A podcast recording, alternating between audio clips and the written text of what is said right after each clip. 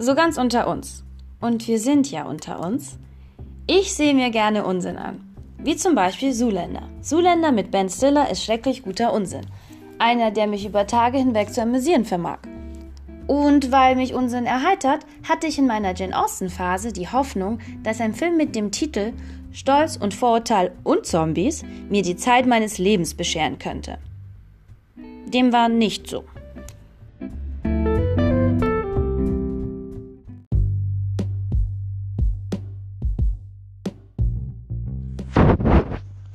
Tja, was soll ich sagen? Stolz und Vorurteil plus Zombies schaut sich in etwa so, wie vermutlich Tiramisu mit Blutwurst als Smoothie schmecken würde. Ungenießbar und die nächsten drei Stunden versucht man einem Wirkreiz nicht nachzugeben, den man erst am nächsten Tag los wird. Und da hilft nicht einmal Mr. Darcy darüber hinweg. Und wenn wir schon bei Mr. Darcy sind, so ist die Interpretation der männlichen Hauptdarsteller im Film eher, sagen wir mal, abenteuerlich? Ich wüsste gar nicht, welchen der Herren ich bevorzugen würde, wenn ich müsste. Deswegen bespreche ich die Heiratsqualität der Figuren. Schließlich geht es bei Stolz und Vorteil noch immer ums Heiraten, Zombies hin oder her. Ich habe ja nicht einmal Probleme mit Zombies. Einige meiner engsten Freunde sind welche. Und ich toleriere auch, dass heutzutage jeder dahergelaufene Zombie ins Parlament gewählt wird. Aber ich will jetzt hier keinen mit einer sehr langen Liste von Fehlern, die in diesem Film gemacht worden sind, langweilen. Das würde den Podcast nur unnötig in die Länge ziehen und benötigt mehr Ausdauer und Zeit, als ich bereit bin zu opfern. Hier nur ein paar Gedanken zur Geschichte, Umsetzung und Leistung der Schauspieler.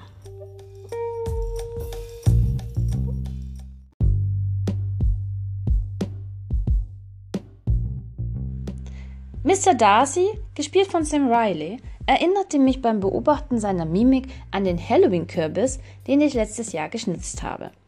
Er ist mir nicht sonderlich gelungen und ich war recht peinlich von meinen mangelnden Fähigkeiten berührt.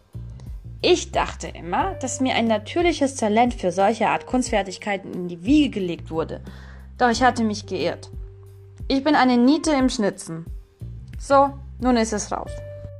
Also, die Mimik von Sam Riley ähnelte der Mimik meines Kürbisses.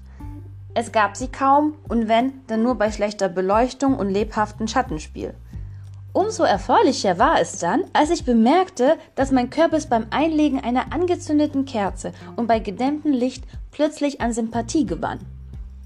Ähnliches konnte man auch bei Sam Riley beobachten.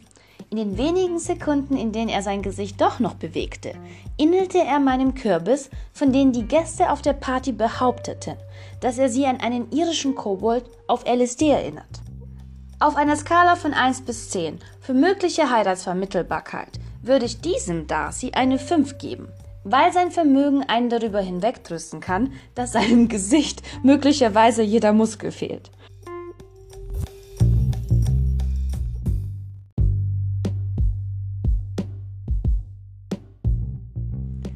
Mr. Bingley, gespielt von Douglas Booth, hatte einen hübschen kleinen Oberlippenbart dabei, der mit etwas Geduld und Pflege in 20 Jahren zu einem stolzen Schnäuzer heranwachsen könnte.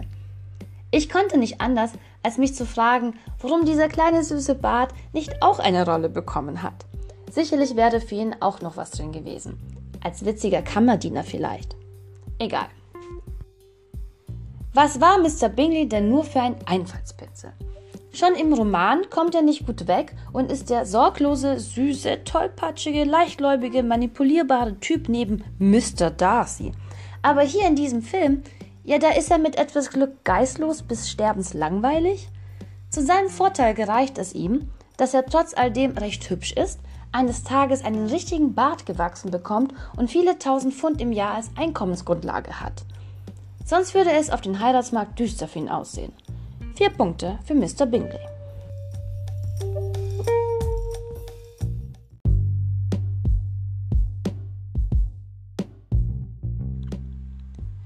Mr. Wickham, gespielt von Jack Houston, war ziemlich durchwachsen und etwas unglaubwürdig als Zombie.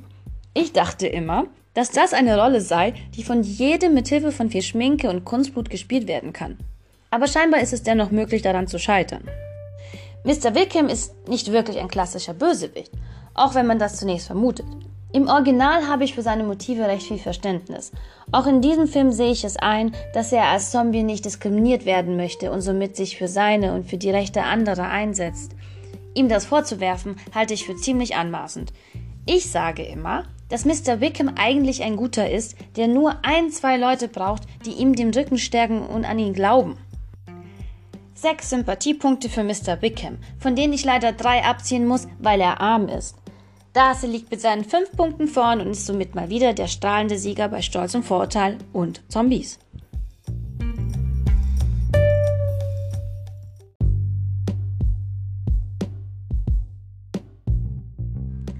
Jetzt habe ich alle wichtigen Personen durch und komme nun zu den Damen, die das machen, was Frauen halt in Action- und Zombiefilmen so machen.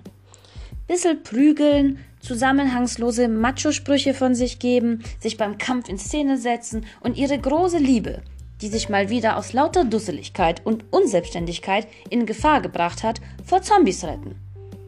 Viele Filme sind leicht vorhersehbar. Da lobe ich mir doch die Romane von Jane Austen. Trotz zehnfachen Lesens bin ich noch immer überrascht, dass Mr. Darcy Elizabeth auf solch eine unhöfliche Weise einen Antrag macht. Dieser Typ hat sie echt nicht mehr alle. Apropos Mr. Darcy. Habt ihr euch schon mal Gedanken darüber gemacht, warum Frauen bei Liebesromanen ausgerechnet auf Mr. Darcy und wesensgleiche Männer abfahren?